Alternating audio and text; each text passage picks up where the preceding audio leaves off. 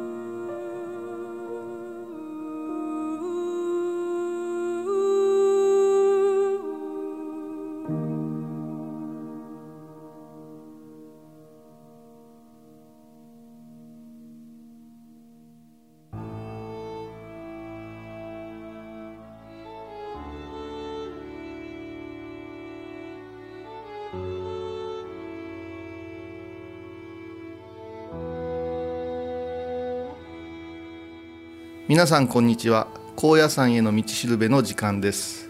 ご案内は天野幸雄とお相手は高槻ひろ子さんです。よろしくお願いいたします。お願いします。早いものでもう6月。じめじめとね。ねはい。6月ですね。梅雨がはい。そろそろ、もうね高野山の湿気はやっぱ標高800メートル900メートルのですね山の中にありますから大変ですよ。あそうですか、うん、うん、なんか想像できないですけど。もうもうだからふ服なんていうのは、はいはい。もうすぐに湿気ますしカビが、カビがね。はい、もう寒いのも大変やけども、ええこの湿気が大変ではい。私たちが生活してた当時は今から30年前ですよね。でまあ学生ですから、はいエアコンなんてものはありませんからね、はい。汗もかくし。汗もかくしね。本当に育ち盛りですからね。よね。もう結露がはい。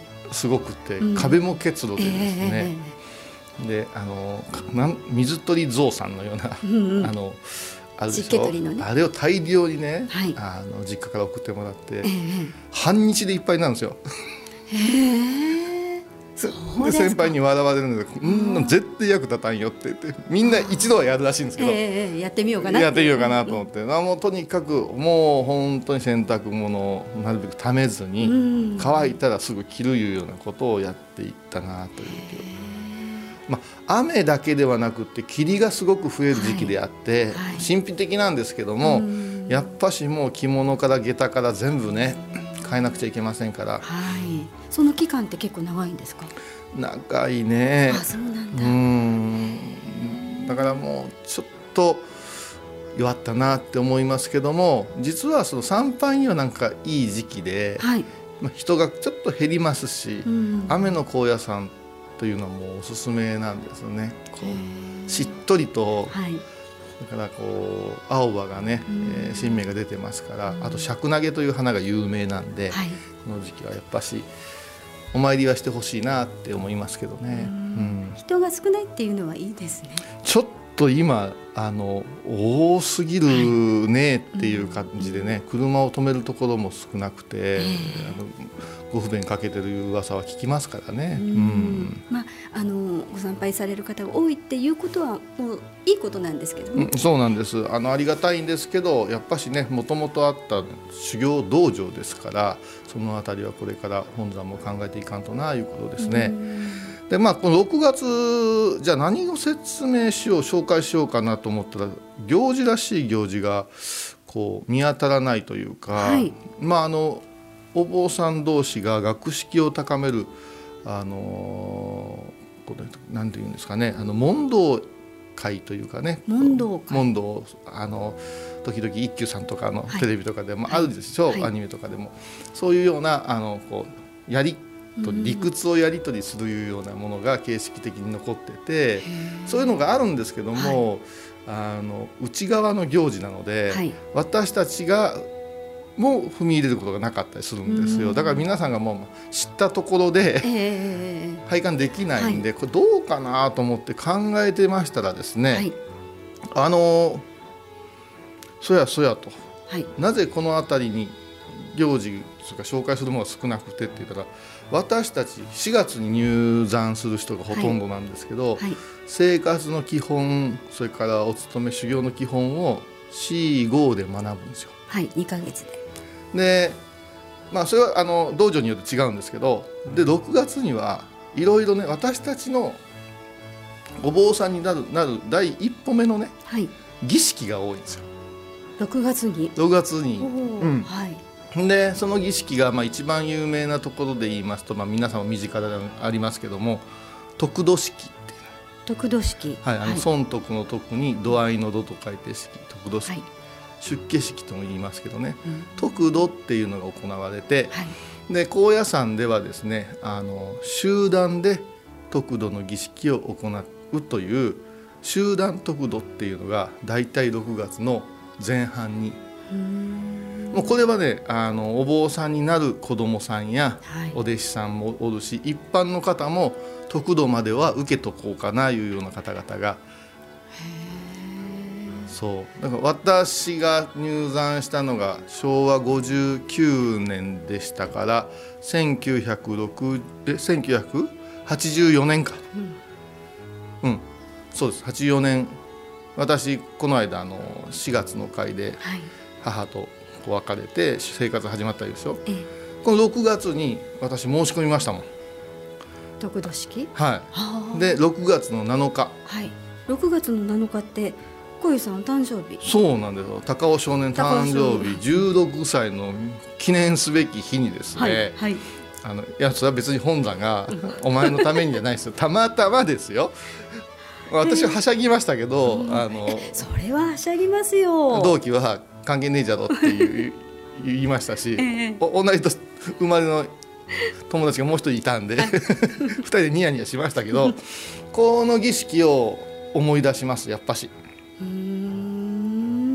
うーん16歳になった時でも皆さん一斉にということは人数もすごい多いわけですよね。そうですね、まあ、年によって違うんですけど、うん。私あの時どのくらいおったかな？でも20人ぐらいじゃなかったかなと思うんですけどね、年齢層は幅広いということ幅広いでですすここまではね、でこの得度式についてねちょっとこう話していこうかなと思って私たちは、はい。その得度をしますと言われた瞬間から「新ぽっち」っていう言われ方をする「新ぽっち」浮かびます？わかんない。あ今ねあのカタカナがあひらがなか。こう可愛い感じのひらがながあ出てきました。のスペインの映画とかじゃないですよ「新ぽっち」ですよ。へえ進歩新ぽっちいうのは、えー、と新しく出家をするっていうことをうん。志をこう起こしたものっていう意味なのでうーん。新しいうにん。あの発信の発。はい。これ発信というでしょ？あ言いますでね真の次にうん「ほ」が丸がついてほ進歩でしょ、うん。でいい意識意識。意識を持つ。はい。新しく意識を奮い立たせたいうことで「進歩っち」って書くんです。意識意識の「意」が「地」になってるんです。だから普通に言えば「新発意」ですけど。そうですよね。うーんはい。面白い、「俺進歩っち」とか言われるわけですよ。へでー。誰のこと言うてんのかな。だからお前らのことや言うて。で新ぽっちはこの日までにこんだけの準備をしときなさいよって言って言われるんですね。でまあもうこれは高野山名物なんですけどこのまあ仮に6月7日が集団得度式だと前日は散髪屋さんがいっぱいなんですよ。ああ綺麗にしく行くんですね。あそうそうそうそう。まあ 女性ももう丸める人もいますからね。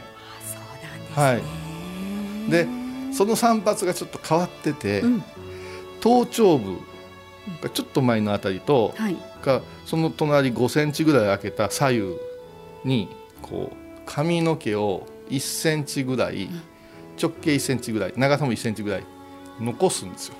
へであと全体を育てるんです。なんでですか？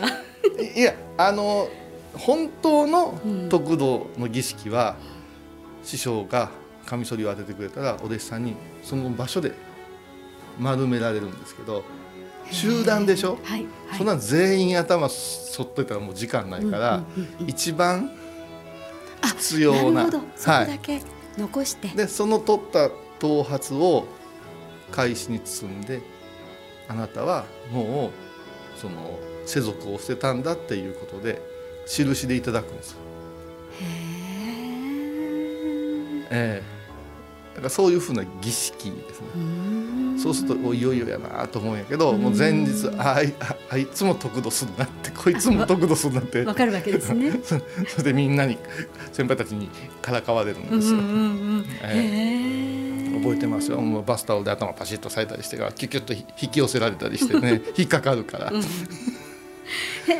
えそうなんだ。そう。で得度いうのはどういうことかというと今までお世話になった両親国王氏神様に別れを告げてその全ての守護保護されてるとこから抜け出して師匠につきますいうことなんです。何でも自分で発見して道を進む人が多いけど仏教ではそれを許さんで必ず師匠マスターについてやんなさい。と、はい、このマスターについてやんなさいがこの第一歩なんですよ。でこれやっていいですか？これ教えていただけますか？言ったらよし許可するっていうんですけど許可いうのは許可の語源ですわ。はい。うん、で許しを請うてやる。許しを請うてまあ行う。そういうことをしていくうちで師匠が責任を取ってくれるという位置にもなるんです。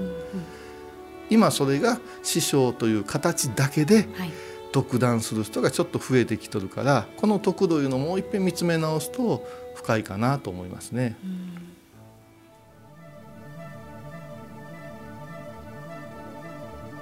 この番組ではテーマ曲や BGM にベルギーの作曲家コーエン・ジャンセンさんの曲を使わせていただいています。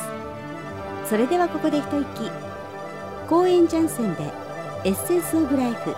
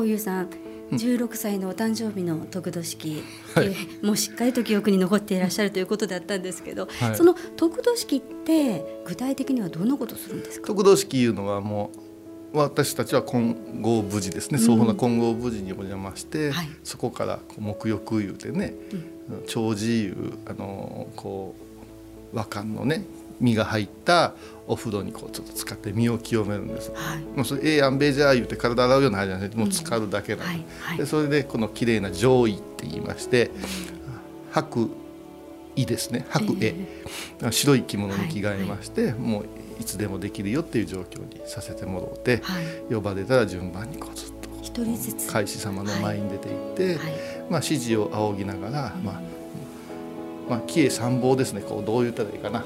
立ったり座ったり礼拝業。いろんな方角に丁寧にしていって誓いますか？いうようなことをあの問われるので誓いますっていうようなことを。一人ずつ呼ばれてということで一、人時間もかかるんでしょうかかる。あのねですから清められてそこへ座って「やりますか?」言うたら「やります」言うたらこうどういうんですかね？頭丸めてもうてほんならこれ着てきなさいいうようなことでお子物を授かるんですね、えー、そしたらいっぺん師匠の前から裏へ回って、はい、き着付けるんですね。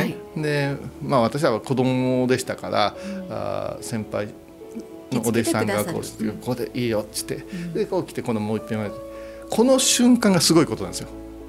今まさに仏道に入った仏様に仏の子になったというこの間合いがすごいことででそこで着替えてこそこからまたお授けがこうあってっていう。だからねあのお葬式真言宗のお葬式何やってんすかっていうようなことをこう問う問う人がおるけどもあの本当得度式をね本当に各お寺でね、はい、こう見ていただくというかね、体験していただくっていうのがね、うん、実を言うとお葬式の場でね、うん、それ同じことを行われてるんですよ、うん、亡くなった方か生きてるかの違いで、はいはい、もっと言えばこの辺でいうお換気お換気、はい、仏前言行次第、えー、ね、はい、画釈所蔵から始まって、はい、えー、弟子向こう人未来祭。ねそれ、えー、あれですよね。あの御坊寺したこと御三前佐藤番、はい、あそこまでは実を言うとこの儀式にのってのっとってるんですよ。だから唱えながら無意識ですけど唱えながら出家してますよっていう組み立てなの、はいはいはい、そうそう。だからご生前仏様の前空海様の前仏前何かある時に仏人は必ず、まあ、特に岡山の人はよく唱えますけど、うん、あれはねここの練習してるんですよ。ほぼその意識は解かれてませんけど、そういうところで。分かってもらうといいかなと。でその儀式が終わったら私の時は雨でした、はい、下駄履いて、はい、ずぶずねになりながら奥の院を歩いてねカランカランカランカラン。が、先輩たちが歩くの早いんですよ。はいはい、で私はもう下駄も中にはすっ転ぶ子もおってね、だから今朝もね、はい、あのキュッと上手にキュッと今は切れますけどすぐデレーとなって、はい、そしたら、うん、後ろの方が「おい数珠落としたぞ」って。あの肘をね直角にあの手骨折した時にこう、はい、つられるじゃないですか、はい、あの手が基本なのよ。歩く時？うん。だから下ろしてブーランブーランさせるというのはもう本当は一番やっちゃいかん作法なんです。なぜならば今朝の紐も、はい、それから意義っていうんですけどあのお数珠も全部手に引っ掛けただけの状態ですから、これをブラブラすること全部落ちます、落ちます。お父さんだから私覚えてるのはあのー、儀式が終わって翌日「ひちいた」っての伸びないんですよ。緊張して、はいはい、うん、すごい力が入ってんでしょうねそういうの覚えてますね。うん身をもって。雨の日っていうのも、ね、そうそうそうさてね、はい、あのそういうことの中でね最近よく聞かれ今日はね、はい、あの高野山の名所というより、はい、どういうんでしょうね。名所は名所なんでしょうけどもちょっと違う角度からのお話をさせてもらおうと思うんですが、はい、宿坊って聞いたことないですか？宿坊あります。ね。この宿泊しました。あありがとうございます。どんな感じでしたか？宿坊えーとですね。またごま豆腐が美味しかったですか？それも美味しかったんですよ。とても朝も晩も、はい。なんですけどイメージがこう本当に暑くて寒くてっていう感じで思ってたんですけど、うん。まあまあ心地よかったかなってどういうイメージかなと思いますけど。あの宿坊いうのはあの高野山の中で一般の方が泊めていただける施設を持っただから、えーお宿という字とお坊さんの坊と書く。お坊さんの坊いうのはあの住みかいうことですよね。はい。うん、で、えーっと117か寺ぐらい全体で高野山の中にはい。大小含めてお寺があるんですが、そのうちたくさんありのますよね。そのうちの52か寺がはい。宿坊という看板を上げておられるんです。ですから52箇所の、はい。まあ、泊まれるところがあるんじゃいうことをこう覚えておいてもらうとですね、はい。でおすすめはやっぱし一泊していただきたいと思うんですの高野山の日帰りもいいけども、はい。朝の静けさそれから夜のねあのキリッとした雰囲気がいいからぜひ泊まってねっていうことになるんですが、まあ最近やったら宿坊どこがいいですかとか何がいいですかとか聞かれるんですけどこれは一重に言えんわけですよ、はい。近代的な設備が好きな人もおれば不便やけど歴史があるところがええっていうし、ところまあ、料理が自慢なところもあるしいろいろ特色があるんです。で私たちの時代は若い頃はですねもうみんながバスでお寺や、まあ、大師教会のようなグループが団体で泊まってくれるっていうのが宿坊だったんですよ。はい。だからあー晩と朝のご飯2食ついてわりかし安価で、その代わりもう小僧さんが走り回って、はい。私らもよくお手伝い行きましたけど寒いを着て、学校終わりに、今日はあそこ団体さんが入ってるから手伝ってくれ言ってうわー言って行くっていう。うん。はい。でも皆さん本当にもう雑魚寝じゃないですけどもうそんな細かな部屋割りなんかなかったんですよ。うん。大部屋でっていう。それがだんだんと個人旅行に変わってきて海外の人も来るようになって、えそしてじゃらんやなんや言うてポイントつくようになっていったらポイントもつくんですか？いやポイントつ加盟したらつきますやん、うん。それからうん。あの、いや一番良くないと思うんですわ。あのなんていうんですか？サービスとか書かれるでしょ？レビューとか、ああいうので結局小僧さんが働くとは何ぞや的な空気になってきて皆さんが世界共通のサービスを求める感じだったんですよ。うん、私は私たちの時代のあのまあ粗雑やったけどあのけなげな1516の子がお膳を10段20段持って走るような、はい。あのねお寺を今宿坊を新たに立ち上げたらすっげえ人気になるなって思ったんですけど、今そういうことでもうだからホテルとか旅館業者のようにせんとニーズに応えられんいうことで、昔ながらが減ってきたのは事実なんですよ。ああそうなんですね、へえ私は寄宿舎におったんで、ええ。あの宿坊に勤めてる友達や先輩が、今日はうち多いから何人かで来てくれとか、今度あっち行ってくれっていろんなお寺の宿坊へ行くわけですよ。はい、はい。あそしたら、このお寺はもうあの九州の人たちがよう泊まるところだから台所には明太子があるけん食べれるとか。あそこの奥さんはハイカラやから、あのまかないにエビフライが絶対一本作るとか。もう,それからもう腹空いてますしね。うんうんうんそれでですよね。言ってて面白い先輩がおったりでそこでちょっとこう大人の階段を上がるというか、あ接客業やお掃除を教えてもらうことがありましたね。うんうん。そんなにこう幅広くいろんなニーズに応えますっていう今はね。ね。うん。うん、だから私はいつも思うけど高野山が世界に合わせる必要なしやと思ってます、世界から来る人が高野山に合わせるのが修行道場じゃないかなと思ってますね、52歳になります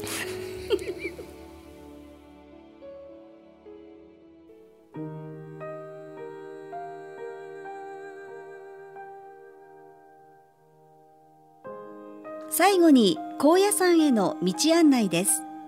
大阪からのアクセスをご紹介します。車では京奈和自動車道を紀北葛城インターで降りて高野山金剛無寺までは40分ほどです。高野山の最寄りのインターは他にもいくつかありますが番組では紀北葛城インターのご利用をお勧めします。大阪からの所要時間は2時間半ほどです。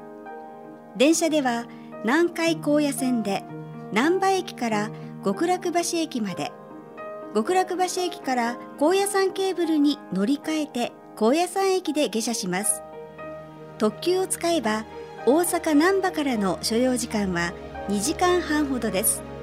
なお災害などの関係でご紹介したアクセスが利用できないこともあります。